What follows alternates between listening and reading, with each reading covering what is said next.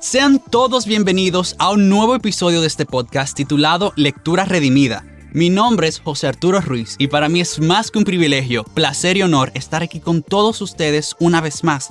Si esta es la primera vez que nos escuchas, no olvides buscar en nuestras plataformas digitales los episodios anteriores. Tenemos la necesidad de promover e incentivar la buena lectura de libros que alimenten nuestras almas y sean de bendición para los demás como cristianos tenemos la responsabilidad de ser bendecidos para bendecir a otros. Nuestros conocimientos deben de estar al servicio de los demás por amor a nuestro Dios y a nuestro prójimo. Este podcast es una extensión de nuestra página de Instagram en donde nos pueden encontrar como arroba lectura redimida. En el día de hoy estoy tan feliz porque nuestro invitado especial es una persona que admiro demasiado, respeto y quiero con todo el corazón. El Señor lo ha usado como un líder e instrumento en mi vida desde el día que me convertí hasta hoy. Y precisamente Él estará aquí con nosotros compartiéndonos y respondiendo la gran pregunta, ¿cómo cultivarles el hábito de la lectura a nuestros hijos? yo digo nuestros hijos como si yo tuviera un hijo, pero para mi futuro hijo y para eh, los hijos de, bueno, de los padres, nuestro invitado especial es nada más y nada menos que el pastor Marcos Peña quien desde abril del 2001 comenzó a formar parte del cuerpo de pastores de la Iglesia Bíblica del Señor Jesucristo, IBCJ. También ha dado clases del Antiguo Testamento en el Instituto Bíblico Logos y quien es actualmente el responsable del grupo de jóvenes. Imparte también clases de escuela dominical y predica en múltiples iglesias en diferentes partes del país y el extranjero. Muchas de sus prédicas han sido convertidas, convertidas en artículos para Coalición por el Evangelio. Así que no se vayan porque todo esto y mucho más aquí en Lectura Redimida.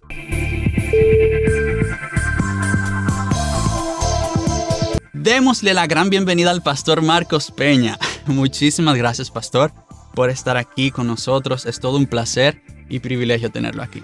Hola, José Arturo. La verdad es que es un privilegio siempre. Cualquier oportunidad que uno tenga de ser útil, de servir al Señor, es un privilegio. Y Nada, queriendo apoyarte en esta iniciativa porque la verdad es que vivimos en una generación que no lee. Y la lectura es fundamental en el desarrollo de todo ser humano, intelectualmente hablando, pero aún más importante, es fundamental en el desarrollo espiritual de todo creyente.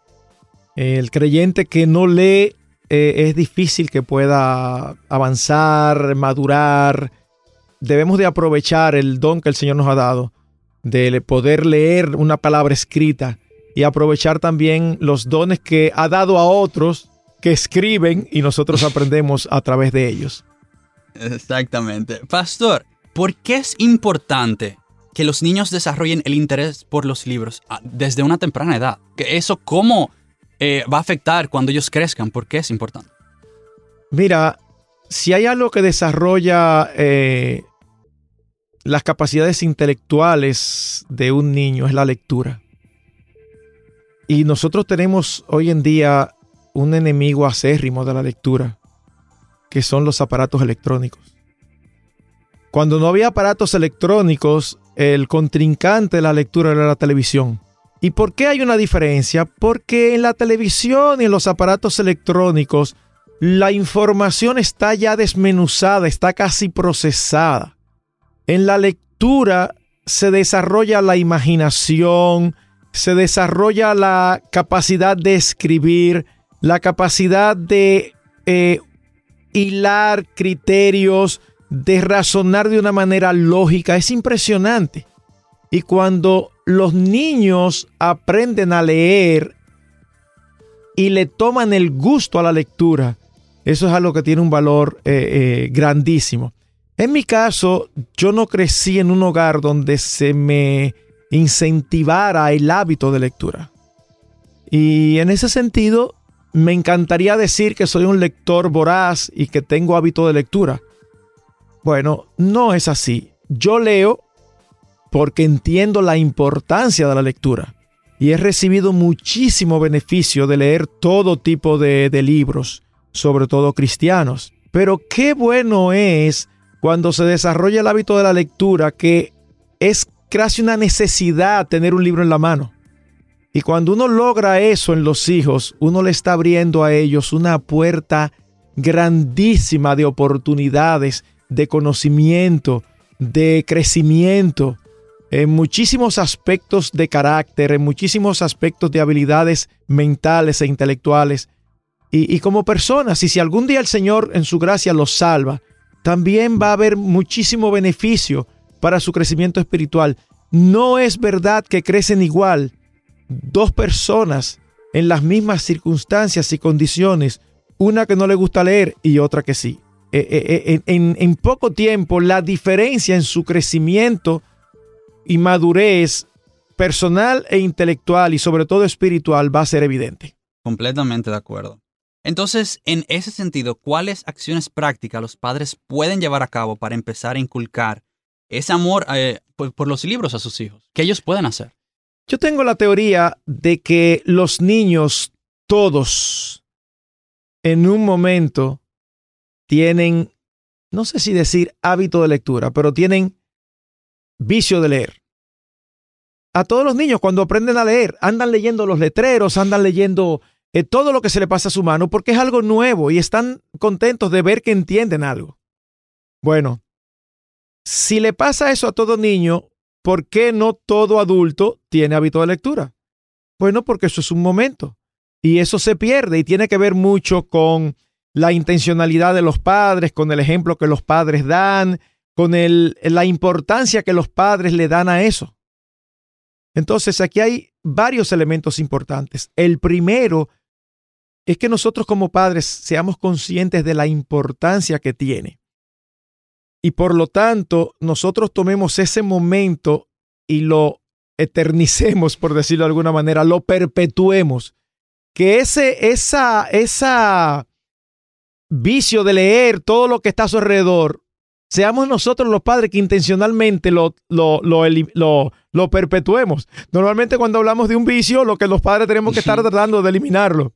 Pero en este caso, wow, el, el, el deseo de leer va a tener que ver mucho con nosotros. ¿Y cómo nosotros lo hacemos? Bueno, encargándonos de darle siempre buena lectura que les anime, que les emocione conforme a su edad si su niño aprende a leer, usted no lo va a poner a leer 100 años de soledad, porque no va a volver a leer en los próximos 100 años.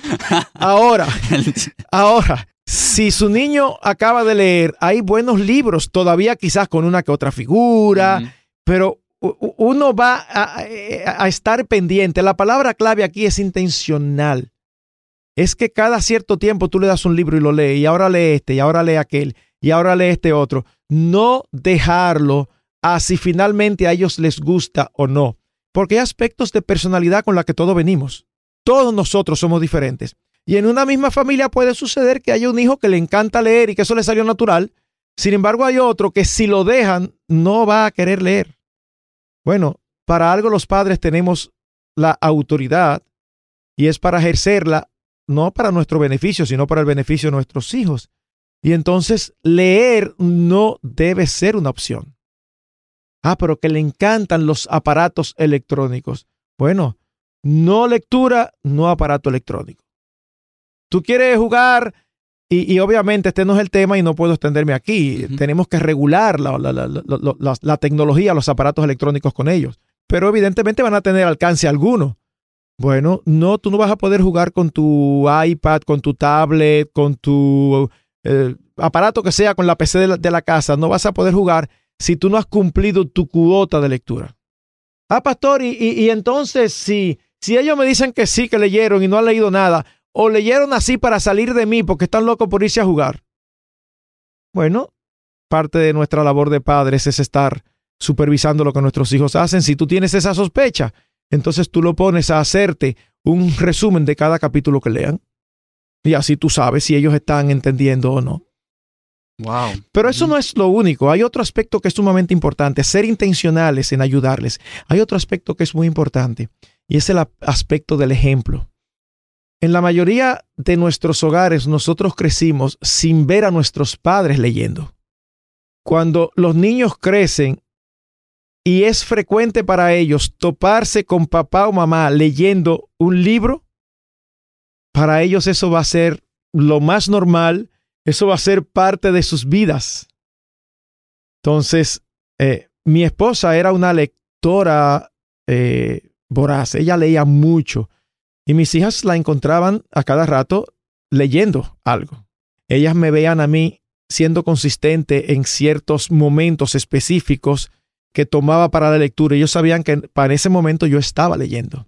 Entonces, no es nada raro cuando ellos aprenden a leer, aún no han aprendido a leer y ven a papá y mamá leyendo, ¿qué van a ellos, a querer hacer? Dios hizo a los hijos con la inclinación de querer imitar a los padres para hacer nuestra labor de crianza mejor. Así que en la medida en que ellos vean a papá y mamá leyendo, les va a ser algo lo más normal y ellos van a anhelar aprender para hacer lo mismo que papá y mamá. En nuestro caso, nosotros acostumbrábamos, yo de manera particular, le daba seguimiento a mis tres hijas y dependiendo de las edades les asignaba un libro. Y dependiendo de las edades le daba una fecha límite. Yo calculaba si era un libro de 150 páginas y tenía ocho años, yo decía, bueno, yo creo que ella puede leer cinco páginas diarias.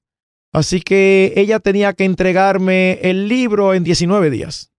Entonces, en esa fecha, ay papi, pero que no he, no, he avanzado. Bueno, si no has avanzado es porque te has descuidado, porque cinco páginas diarias se leen en cualquier lugar. Y cuando digo en cualquier lugar, sí, ejerza su imaginación, en cualquier lugar. Se lee en cualquier lugar y cinco páginas.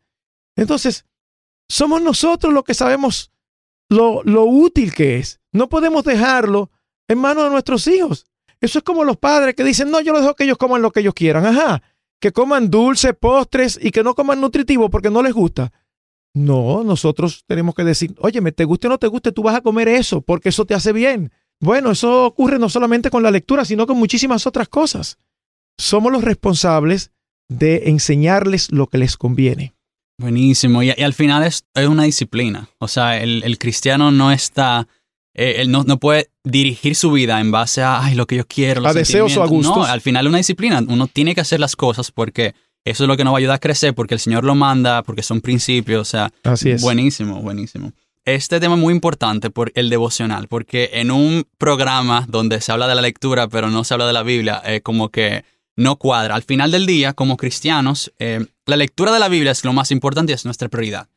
Y al final, eh, yo siempre he dicho, eh, los libros son excelentes, son un gran complemento, pero son un complemento, no son, no pueden sustituir la Biblia. Así es. Entonces, perfecto, uno le, le inculca ese deseo de la lectura y eso, pero cuando hablamos de, de la Biblia, ya del momento devocional familiar, o sea, porque al final no, no va a ser lo mismo. Muchas veces quizá el niño puede leer un libro así, que le guste mucho, pero la Biblia es algo diferente, pues tiene que eh, tomar también de, manera distinta y todo eso.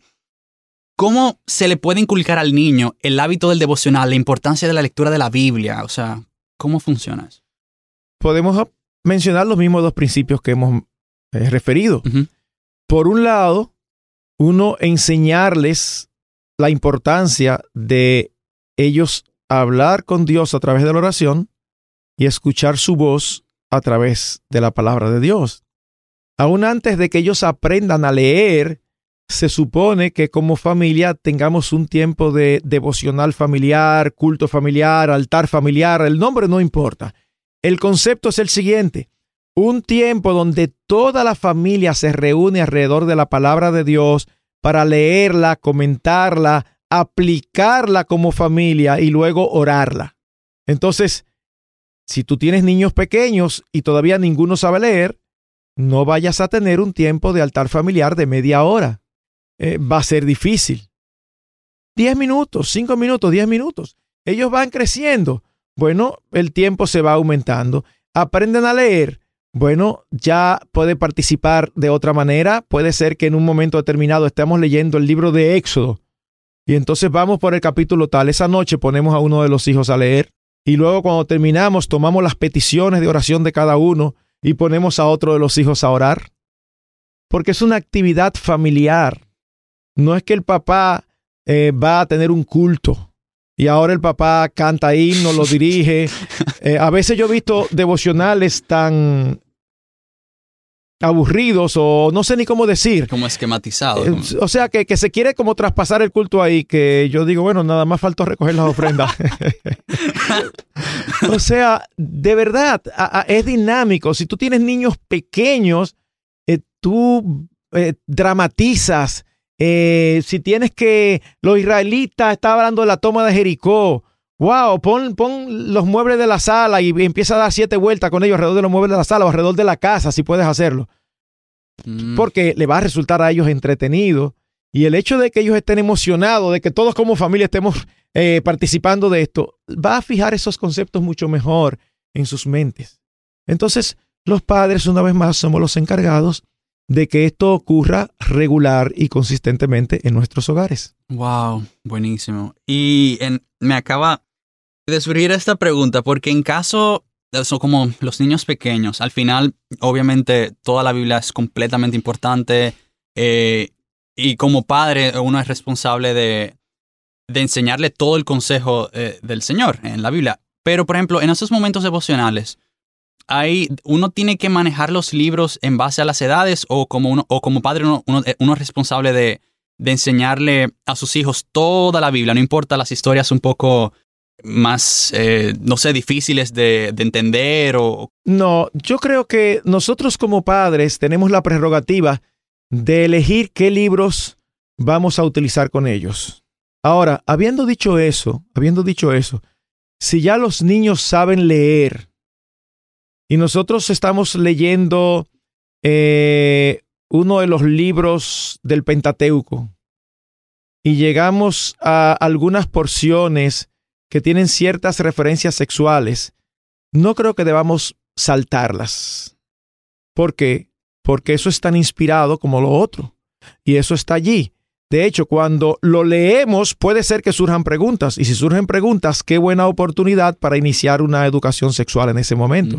Si no surgen preguntas, pues seguimos. Pero no creo que sea adecuado que uno esté saltando porciones de la escritura. Es como que tú digas, bueno, la escritura es útil para todo el mundo, pero no le vamos a leer Cantar de los Cantares. Bueno, si en un momento determinado decidimos en nuestros hogares leer la Biblia completa, vamos a leerla completa. Quizás yo puedo saltar eh, algunas genealogías del libro de Crónicas, por ejemplo, porque ya es un poco más difícil y aunque es inspirado, es mucho más profundo la enseñanza que uno tiene que, que, sacar de allí. Tiene que estudiarlo más. Pero yo no creo que otro tipo de porciones donde ellos llegaron al conquistar la tierra prometida y Dios les mandó a matar a todos los cananeos, incluyendo mujeres y niños. Ay, no, pero yo voy a saltar eso. Oh, entonces ahora nosotros somos los censores de la palabra de Dios. Uy, no, no, eso, eso, es peligroso. ¿Y cómo yo, cómo yo decido que sí, que no a mis hijos? Mm. En, el sentido de, de, pensar que eso no es apropiado para ellos. Si está en las escrituras, es apropiado para todos. Amén, claro que sí. Entonces, eh, ¿cuál es ya de como para que las personas que están escuchando tengan como algunas guías de si quieren profundizar sobre este tema? ¿Cuáles libros de crianza eh, relacionados con, con, los niños, eh, el trato de los padres, eh, usted recomienda?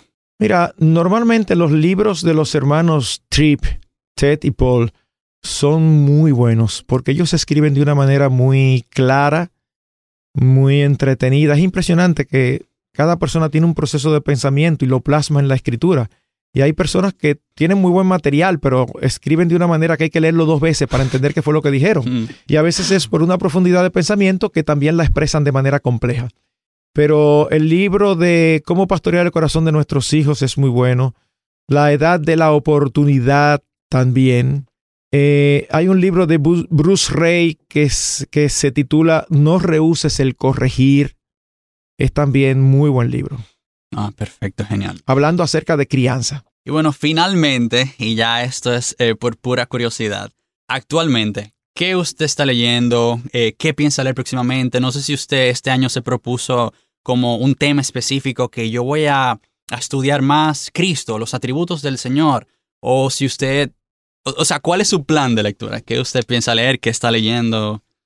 Bueno, la verdad es que yo no tengo un plan de lectura muy eh, estructurado. Ha habido años en que los he tenido, pero no te puedo decir que todos los años lo tengo. Y muchas veces, eh, aún lo que leo es como estoy leyendo algo y en el interín tengo contacto con algún otro título que me llama muchísimo la atención y es como que mentalmente lo pongo en la lista y después voy y lo busco. O a veces estoy tratando algún tema y busco un libro y me atrapa. Entonces eso fue lo que pasó. Yo tenía el fin de semana pasado una conferencia con hombres de Chile acerca de pureza sexual. Y aunque tengo materiales al respecto, quise seguir indagando y fui a la librería y conseguí un libro que se llama La batalla de cada hombre joven. Cuando yo lo tomé, yo había escuchado hace mucho tiempo el libro de la batalla de cada hombre, pero cuando lo tomé no me di cuenta que era diferente porque este era específicamente para jóvenes. Y bueno, ya lo tenía, así que empecé a leerlo. Y la verdad es que me lo encuentro muy, pero muy interesante. Yo puedo tener algunos, algunas algunos cuestionamientos y algunas quizás preocupaciones en uno que otro sentido, pero por encima de eso, eh, estoy casi terminándolo. El libro es muy directo, muy franco, muy transparente, y yo creo que eso es lo que se necesita ahora, porque una de las cosas que a mí eh, me molesta, empezando con la mayoría de los líderes eh, cristianos, es que tienen la tendencia a presentarse como si ellos vivieran ya en el cielo. Y entonces no son capaces de decir que son pecadores también, que también tienen luchas, que también son tentados por esto, que atrae a los, todos los mortales. Entonces, la forma tan transparente en que los autores hablan para mí es, es impresionante. Y tratan temas muy, muy importantes y muy actuales y pertinentes para los jóvenes de hoy. Es tanto que está rondando en mi cabeza qué puedo hacer aún con los jóvenes de nuestra iglesia y este libro. Wow, genial. Eso, eh, verás, solamente pensando en voz alta. No he dicho nada. Y como yo sé que esto no va a salir para ningún lado.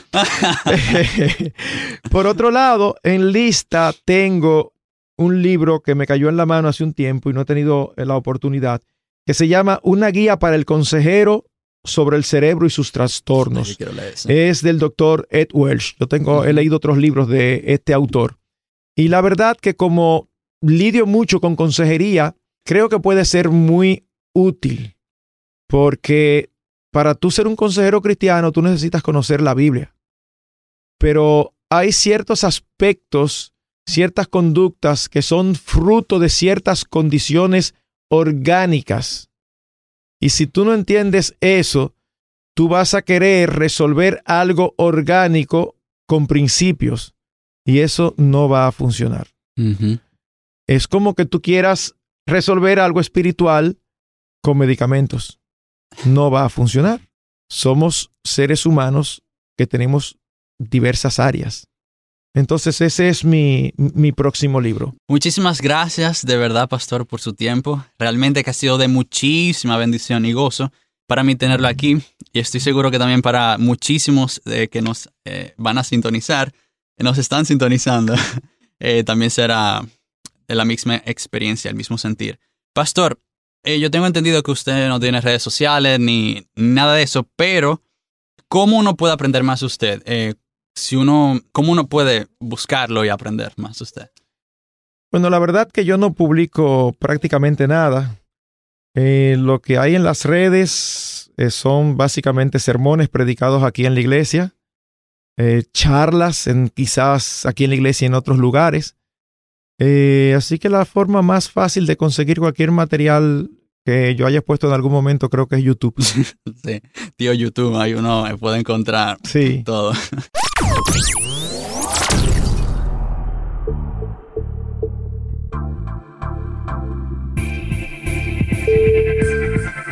Una vez más, muchísimas gracias de verdad por estar aquí. Significa muchísimo. Y también a todos ustedes que nos sintonizan, recuerden seguirnos en Instagram como arroba lectura redimida. Y si tienen alguna pregunta o sugerencia de algún tema que quieren que compartamos aquí en el programa, nos pueden enviar un mensaje por Instagram o a nuestro correo electrónico lecturasredimida.com. Que el Señor nos ayude a recordar que cada palabra que leamos edifique nuestras almas, sea de bendición para los demás y nos acerque más a nuestro Creador. Pasen un gran resto del día y que Dios los bendiga a todos. Nos vemos en la próxima.